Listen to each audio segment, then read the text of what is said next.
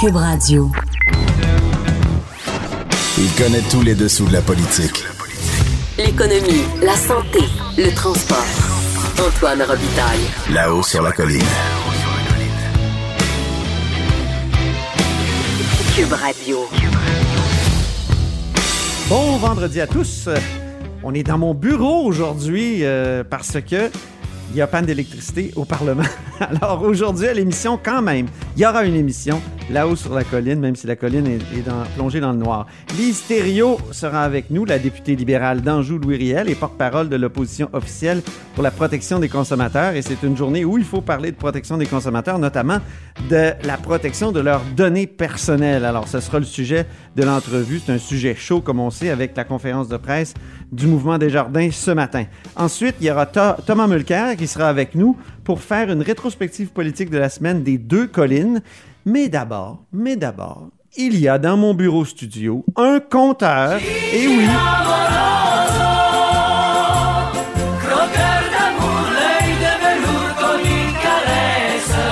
Bonjour Jean-François Gibault. bonjour Antoine. Notre compteur et accessoirement directeur de la recherche à, à QMI. Donc, récemment, tu as plaidé pour une hausse de salaire de certains membres de la fonction publique. Tu veux apporter quelques nuances aujourd'hui, c'est ça? Non, je ne vais pas apporter de nuance. En fait, ce qui se passe, c'est que euh, j'ai exprimé le fait qu'on a une occasion particulière, pratiquement une première euh, dans l'histoire du Québec, pour faire des, des correctifs importants qui touchent le réseau de la santé puis de l'éducation, parce qu'en ce moment, on a des surplus budgétaires inégalés et on a une conjoncture économique aussi inégalée. Donc, quand on fait des grandes réformes dans les réseaux, ça prend beaucoup de moyens pour les réussir. Et si on ne le fait pas maintenant, ben, euh, je vois pas quand est-ce qu'on aura une meilleure occasion. Et nécessairement, ça passe beaucoup, beaucoup par la rémunération de ces employés-là. Maintenant, le problème, c'est que souvent, on n'est pas capable de euh, valoriser certaines professions et il faut donner la même augmentation un peu à tout le monde. Et quand on tombe dans ce Oui, piège souvent quand il y a un front commun. quand il y a un Quand front, il y a un front commun, commun, tout le monde demande à peu près la même. Ben, tout le monde demande la même chose. Il y a toujours les policiers qui s'en sortent de leur côté. les là. policiers puis les juges, les là, juges s'en sortent de leur côté. Oui. Mais grosso modo, souvent, il y a un front commun. Tout le monde s'entend sur, bon, un certain... Mais là, il n'y a pas de front commun. Alors, peut-être qu'il y a une occasion pour faire des, des correctifs euh, salariaux euh, chez les, dans le domaine de la santé et de l'éducation, puis euh, de laisser les autres... finalement avec des, des, des, des hausses euh, égales, mais, mais moins égales que les autres. Ben absolument. Euh, Puis c'est un gros défi parce que euh, des enseignants au préscolaire, primaire, secondaire, il y en a grosso modo 65 000. Donc, c'est déjà beaucoup de monde. Oui. Mais il y a aussi des enseignants au niveau collégial. Il y a des, ense- des enseignants qui sont au niveau professionnel. Il y en a beaucoup. Et là, la question, c'est de dire, ben, si on n'est pas capable de cibler seulement ceux qui sont dans les classes de nos enfants, ben, la facture n'est pas la même, évidemment.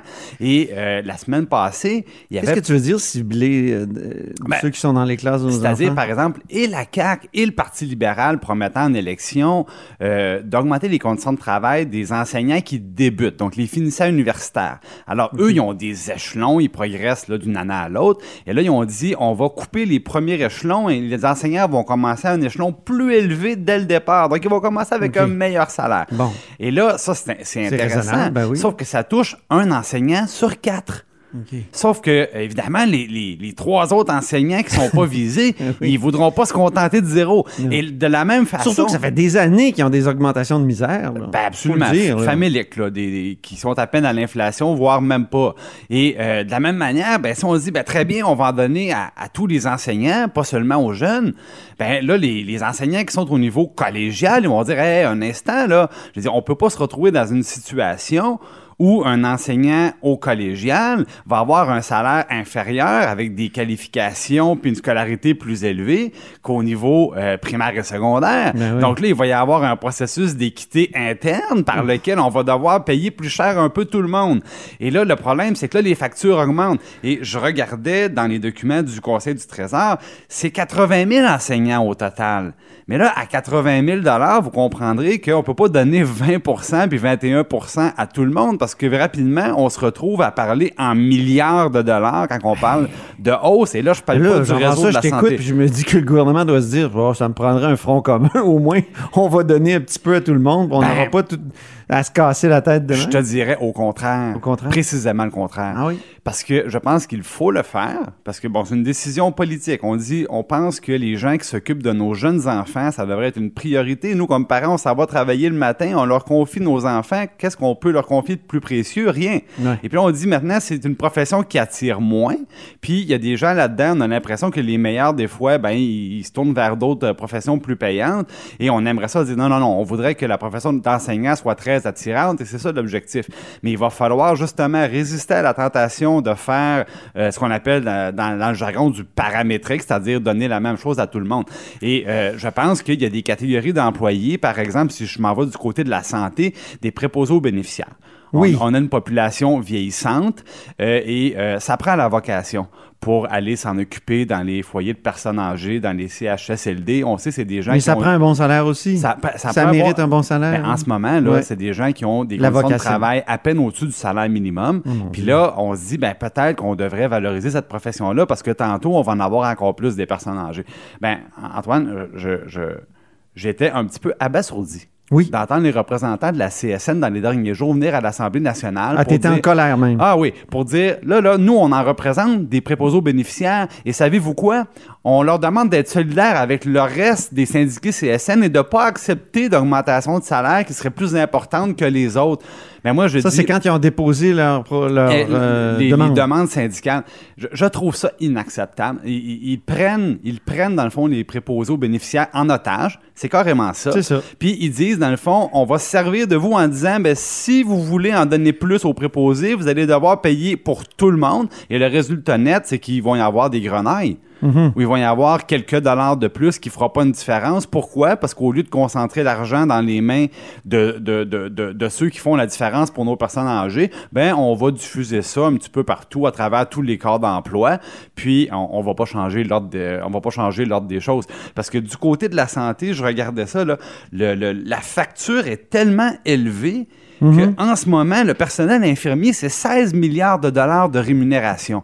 OK. Alors, vous comprenez que si on s'en va dans les hausses de 20% pour tout le monde, ben rapidement, ça va être du 2 puis du 3 Il y a milliards. des, infirmières qui ont demandé 21% sur trois Voilà. ans. Là. Sauf qu'on ne veut pas donner des augmentations de salaire aux gens qui font de l'administration dans les hôpitaux nécessairement, aux gens qui font, bon, je ne vais pas nommer tout le monde parce que mon but, c'est pas de dénigrer les autres. Mais non. c'est de dire que... Mais c'est ça qui est difficile. Voilà, ben, C'est ça qu'il qui- faut briser le, le vieux carcan de la négociation syndicale où, dans le fond, ils disent, ben nous, on se tient les coudes, c'est tout le monde ensemble, tout le monde égal. C'est un autre défi herculéen, de la Herculéen, CAQ. mais je Ouais. pense que, euh, comme dans d'autres dossiers, ils sont en début de mandat, ils ont l'appui de la population là-dessus. Ben, qu'ils le fassent. c'est un appui qui ne va pas durer toujours, alors c'est l'occasion. Je tiens à dire, cher compteur, que la lumière est revenue. On était en panne d'électricité au début. La lumière est revenue pendant ta chronique et c'est un signe. Bon, ça doit être la un signe. lumière fut- la lumière jaillit dans, dans la chronique du compteur. Je suis touché, Antoine. Merci. Merci beaucoup. Là-haut sur la colline. Une entrée privilégiée dans le Parlement. Cube Radio. Alors, je suis en présence de Lise Thériault, euh, qui est critique en matière de protection du consommateur, entre autres. Et vous étiez ce matin, bon, d'a- d'abord bonjour, Lise Thériault. Bonjour. Vous étiez ce matin en interpellation quand tout à coup est tombée la nouvelle de Desjardins. Donc, euh, c'est pas uniquement euh, quelques 2 millions de, de, de membres Desjardins qui ont été visés par le vol de données, mais bien 4,9 millions, si je ne m'amuse, 4,2, voilà. Alors, euh, ça tombait bien d'une certaine façon. Le sujet de la protection du consommateur, des fois, c'est considéré comme un peu plate. Donc, interpellation un peu plate, mais finalement, on voit que c'est important. Absolument. Ce matin, j'étais avec la ministre responsable de la protection du consommateur pour savoir ses intentions et on a eu euh, une discussion sur euh, la nouvelle qui venait de tomber, que c'était tous les membres personnels de Desjardins qui étaient touchés par le vol de données. Et euh, vous savez, j'ai eu l'occasion de poser la question à la ministre, qu'est-ce qu'on fait pour mieux protéger ces données-là? C'est pas normal que, que tous les Québécois qui font des dizaines de transactions par mois, que ce soit avec le gouvernement, que ce soit avec une entreprise privée, que ce soit avec une institution financière, nos données sont partout sont partout, partout, partout. On doit les protéger. Et j'ai demandé qu'est-ce qu'on fait, à quand un projet de loi pour protéger aussi ce qui se fait dans les transactions commerciales de un citoyen à une entreprise. Et euh, ben, évidemment, ben, j'ai eu comme réponse, ben, on travaille à faire quelque chose pour protéger les données personnelles, mais je pense qu'il faut aller au-delà de ça. Et euh, faut aller jusqu'où? Au-delà, ça veut dire quoi? Ben, ben, je vais vous dire qu'il faut, faut s'assurer que lorsqu'il y a des vols de données, euh, que les entreprises qui n'ont pas bien euh, su protéger soit responsable, soit imputable, euh, que le citoyen soit pas laissé pour compte non plus, qu'on augmente les protections. Il faut travailler avec les experts pour voir comment on peut faire pour pas se faire voler ces données, s'assurer que c'est bien crypté, bien sécurisé. Euh, c'est l'art noir euh, du 21e siècle. Hein, les données, le dark web, là, c'est effrayant, c'est épeurant. Puis en même temps, ben, on n'a pas le choix. On est à l'ère technologique, donc il y a beaucoup de transactions qui se font sur sur le web et on aucune idée de ce que les gens font avec nos données. Vous disiez dans une lettre ouverte cet été, une des cinq propositions que vous faisiez avec d'autres signataires, il y avait Gaétan Barrette, Marois Risky, entre autres, et euh, dans, cette lettre-là, et, et, vous disiez, euh, il faut absolument euh, augmenter les peines pour ceux qui volent les données. Et ça, ça pourrait être une, première modification dans la loi de protection euh, sur le consommateur, c'est ça? Et à combien il faudrait que la peine soit fixée pour que ça soit vraiment, euh, que ça décourage les, les voleurs? Ben moi, je vais vous dire, c'est sûr que regardez l'amende que Equifax a eue aux États-Unis parce qu'ils avaient mal protégé des données. Je pense que ça s'est chiffré à plusieurs millions de dollars. Ici, au Québec, présentement, euh, ce qui existe dans notre législation, on, on parle de 10 000 c'est ridicule. Euh, les amendes sont très, très basses au Québec de manière générale. Donc, c'est sûr que oui, il y a le Québec, il y a le fédéral aussi, qui doit criminaliser, rendre criminel des peines d'emprisonnement, euh, parce que c'est, c'est, euh, ce sont de, de nouveaux délits, euh, de nouveaux crimes, parce que c'est des crimes qui sont graves. Quand tu vois l'identité de quelqu'un, c'est pas une petite affaire, là. Là, il y a quelqu'un qui usurpe carrément ton identité, qui fait des transactions. On a vu des histoires d'horreur où les gens, on a réhypothéqué les maisons des gens sans qu'ils le sache, qu'on a acheté un, deux véhicules au nom de quelqu'un dans deux provinces différentes sans pouvoir rien faire, puis les gens sont pognés avec les dettes. C'est pas normal. C'est absolument pas normal de pas être capable de protéger les données, puis quand il y a fuite de données, de responsabiliser les entreprises qui les ont, ces données-là. On sait pas ce qu'ils font avec. Mais moi, là, quand j'ai fait ma transaction avec telle entreprise, puis que je lui ai donné mon numéro d'assurance sociale ou mon adresse ou mon numéro de carte de crédit, je paye pour un bien ou pour un service que j'achète. Je m'attends à ce qu'après ça, mes données soient cryptées, protégées, pas qu'ils puissent servir à d'autres choses. J'ai été étonné de vous entendre parler d'Equifax. Vous avez dit, j'ai ma protection Equifax, mais dans la lettre ouverte cet été, vous disiez, ben, Equifax, c'est la même entreprise qui a elle-même connu des fuites de données, vous venez d'en parler d'ailleurs, et a été sanctionnée par le gouvernement américain. Est-ce qu'on peut faire confiance à ceux qui sont censés être nos protecteurs? Ben, honnêtement, c'est parce qu'on est mieux d'avoir un minimum de protection que de pas en avoir du tout. Je pense que les alertes, mais ben, les alertes sont là pour ça. Je sais si je fais une demande de crédit quelque part ou pas. Euh, est-ce que c'est la panacée?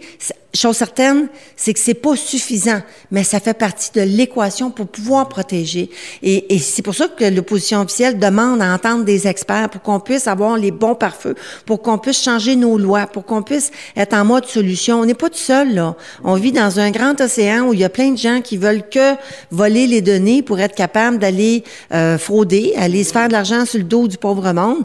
Puis nous, on a cette responsabilité-là comme parlementaires de dire, ben, qu'est-ce qu'on fait pour aller plus loin? Mais ça a buté la dernière fois, vous avez demandé euh, une, une, un mandat d'initiative sur la question du vol de données, puis ça s'est buté à des invitations. Est-ce qu'on invite des jardins? Non. Est-ce qu'on invite Revenu Québec? Non. Qu'est-ce qui s'est passé exactement? Puis, pour, pour, puis là, pensez-vous qu'avec les dernières nouvelles, ben, le gouvernement va changer d'idée? Ben, honnêtement, ça l'a buté parce que l'idée était pipée honnêtement, là, euh, puis ma collègue Marois avait raison de dire qu'on a été conviés à un dîner de con, euh, parce que clairement, euh, le député de Saint-Jérôme avait déjà comme mandat de ne pas embêter le gouvernement. Donc, tout ce qui s'appelle gouvernemental, il voulait pas en entendre parler, et c'était clair qu'il était pour voter contre la motion. Quand tu t'en vas en, en commission comme ça, en séance de travail, puis tu as une demi-heure pour que tous les parlementaires fassent entendre leur point de vue, parce que le gouvernement il a déjà fait son nid puis il a dit non. Ce qui m'inquiète, puis là, je, je, vous le savez, vous avez été au gouvernement longtemps. Quand vous, quand vous voulez refuser un mandat d'initiative. Ben honnêtement, nous au moins nos réunions duraient plus qu'une demi-heure, puis les gens y avaient le temps de parler, puis dans une demi-heure, t'as pas le temps de parler, t'as pas le temps de dire les questions, tu passes au vote, puis sa majorité gouvernementale, c'est ça que je trouve plate. Puis quand tu regardes cette question-là, c'est tellement important présentement, ça prend juste de l'ampleur. À chaque fois, il y a toujours quelque chose qui arrive. Ben je pense qu'il s'il faut qu'on talonne le ministre à toutes les semaines puis qu'on le lâche pas, ben peut-être que c'est la solution parce qu'à force de répéter puis répéter, il y aura pas le choix. là, les, les invités qui posaient problème au gouvernement, c'est Desjardins, c'est Revenu Québec. Qu'est-ce qu'il y avait à part ça? Ben c'était tout ce qui pouvait embêter le gouvernement parce que c'est sûr que ça peut être euh, euh, l'assurance médicaments, ça peut être euh, la, la, régie de l'assurance automobile du Québec aussi qui a des données personnelles, Revenu Québec où on a vu qu'il y a eu un incident. Oui, oui, ça peut être ça, mais c'est pas que ça. C'est comment on fait comme société pour trouver la bonne solution. Mais il faut entendre les experts, puis il faut être conscient des problèmes. Le gouvernement pourrait vous dire, OK, c'est correct, on va entendre les experts, mais laissez tomber l'invitation à Desjardins et à, à Revenu Québec. Est-ce que ce serait acceptable pour vous? Ben moi, je vais vous dire, c'est pas, c'est pas Desjardins qui m'inquiète. C'est, c'est tous les cas de figure où ça peut se produire et ça peut être bon dans toutes les institutions financières, tous les émetteurs de grandes cartes de crédit. Ça a commencé avec Desjardins, mais on a vu Capital One après. Puis après ça, on a vu la fuite euh, avec euh, Revenu Québec. Puis il y en a eu un autre. Là. Il y a eu une fuite là, dernièrement. Non, mais ma question, c'est est-ce que vous allez accepter si le gouvernement vous, vous, vous, vous dit OK pour le mandat d'initiative, mais euh, vous invitez pas Desjardins, ni Revenu Québec, ni les autres, mais seulement des experts. Est-ce que ce serait acceptable pour l'opposition officielle? Ben, je pense que, un, pour commencer, la nouvelle vient de sortir. Moi, j'ai pas eu le temps de parler avec mes collègues. Je pense que plus on entend de gens, plus on va avoir de pistes de solutions, peu importe d'où ils proviennent. Mais on peut pas rester les bras croisés et le gouvernement ne peut pas répondre aux demandes des partis et des oppositions parce que, en fait, c'est pas nos demandes, c'est les, demandes des citoyens. Et on doit faire quelque chose pour protéger les données des citoyens. Ça commence à être inquiétant.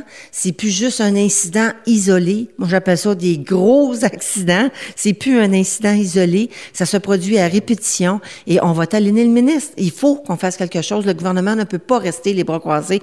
Et j'espère que le ministre cet après-midi aura quelque chose à nous annoncer. Vous avez l'air d'être heureuse d'être euh, parlementaire, d'être dans l'opposition. Euh, ben, je vais vous dire. Est-ce que c'est juste une impression? ben, je vais juste vous dire que euh, moi, je constate que les gens euh, nous ont confié le mandat d'être dans l'opposition officielle. On a un travail à faire. Il y a possibilité de bien travailler puis de s'amuser un peu en travaillant. Mais je garde en tête que tout ce que je fais, je le fais pour mes citoyens. Puis chaque petite bataille qu'on peut faire dans l'opposition euh, qui apporte des gains, c'est des gains qui sont faits au profit des citoyens. Tant qu'à travailler, on peut-tu être heureux puis avoir un sourire dans le visage? Je pense que oui. Merci beaucoup, les sérieux. Là-haut sur la colline. Ce que les ministres n'ont pas voulu dire, Antoine va vous dire. Cube Radio. Vous écoutez Là-haut sur la colline. C'est vendredi, donc c'est l'heure de parler politique, de faire une petite récapitulation de la semaine avec Thomas Mulcair. Bonjour Thomas Mulcair. Bonjour Antoine Robitaille. oui. D'abord, parlons d'une chose que tu connais bien parce que tu as été ministre de l'Environnement ici au Québec.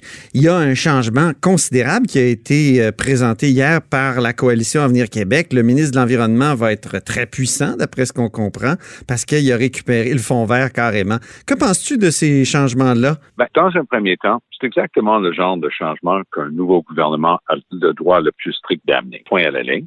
Pour ce qui est de laisser le fond vert sous l'égide d'un ministre de l'Environnement, encore une fois, on est en train de rehausser le standing et l'importance du ministère de l'Environnement. Moi, je suis d'accord avec ça. On comprend donc que ce ministère-là sera dorénavant un ministère à vocation d'abord et avant tout économique.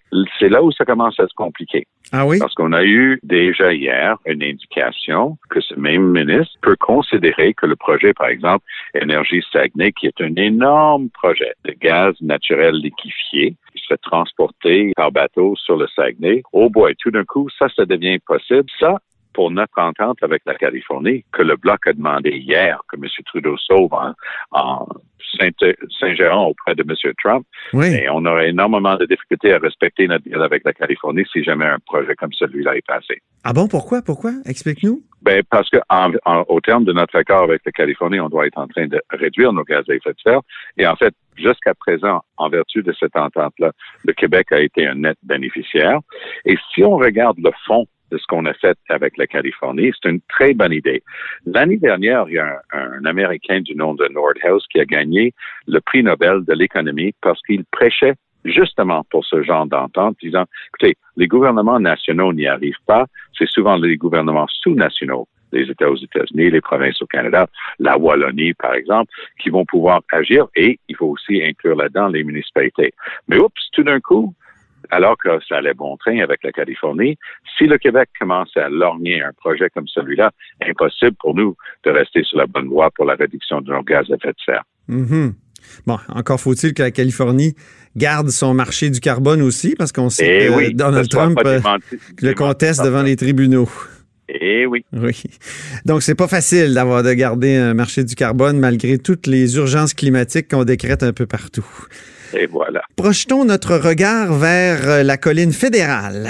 Les conservateurs, d'abord, euh, Andrew Scheer est critiqué de toutes parts. hein. Est-ce qu'il va pouvoir tenir le coup? euh, comme- Et je- et j'ai le droit de dire que j'ai quand même une certaine empathie pour un gars qui sort assez bien et qui est en train de se faire plonger des, de nombreux couteaux dans le dos par sa propre gang. Tu connais ça? Oui, je connais ça de, de trop bien. Mais Peter McKay, quelle mauvaise intervention par Peter McKay. D'abord, je ne sais pas pourquoi il pense qu'en disant ça à Washington que c'est pas enregistré, ça jouait quelques minutes plus tard, c'était en ondes ici au Canada. Ben oui. Pour le dire en clair, il a planté Andrew Scheer. Il a dit, il a un albatros autour du cou qui est en train de pourrir. C'est Oui. son attitude sociale. Il l'a planté sur sa manière de faire les débats. C'est assez personnel. Il a dit, personne lui a demandé d'avoir ses vieilles valeurs euh, sociales et ainsi de suite. Monsieur McKay aurait dû lire un petit peu d'histoire parce que Brutus n'est jamais devenu empereur de Rome. Oh! C'est pas le gars qui a le couteau qui, qui peut jamais remplacer celui ça. qui a le, le rôle principal. Ah, c'est bon. Puis il y a même Kim Campbell qui s'est mise de la partie. Ki- Kim Campbell, c'était très intéressant son intervention. Parce qu'elle l'a critiqué Parce que- aussi, hein? Oh, elle était, elle était brutale dans sa critique, mais ce qui était intéressant, elle a dit, vous savez, on a le droit.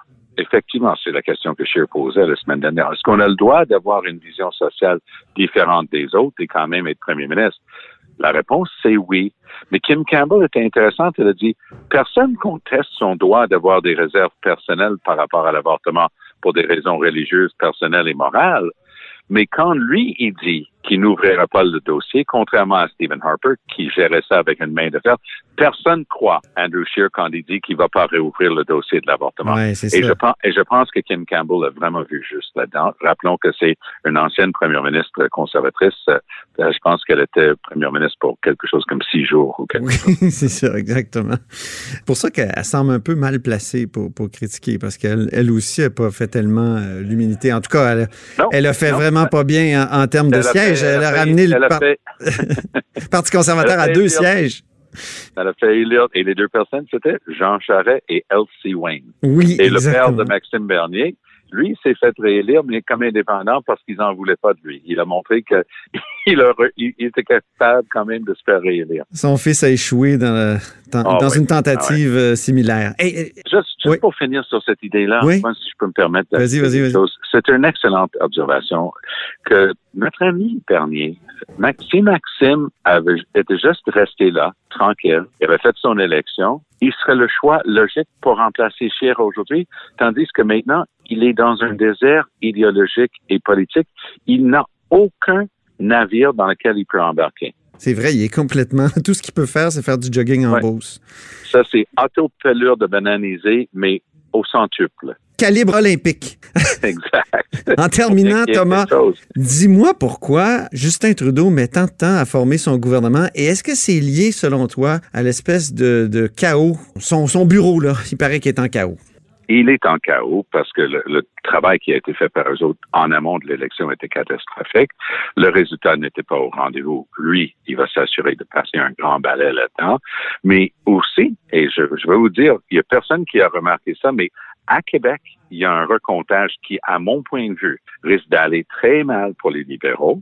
Donc, c'est leur ministre qui est dans la circonscription de Québec. Et la, circonscription risque de revenir dans le quoi du Bloc québécois.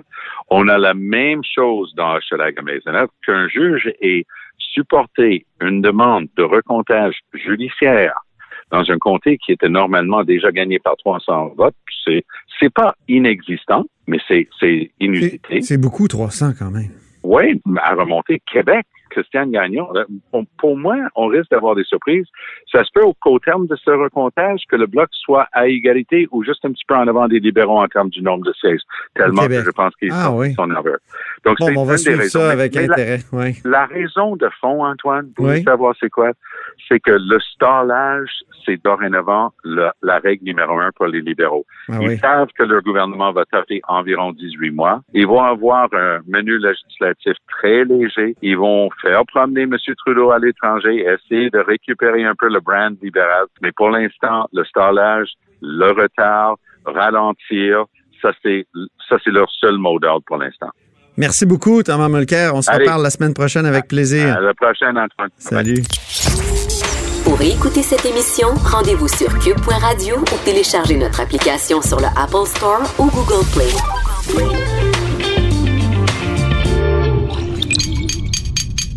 Cube Radio.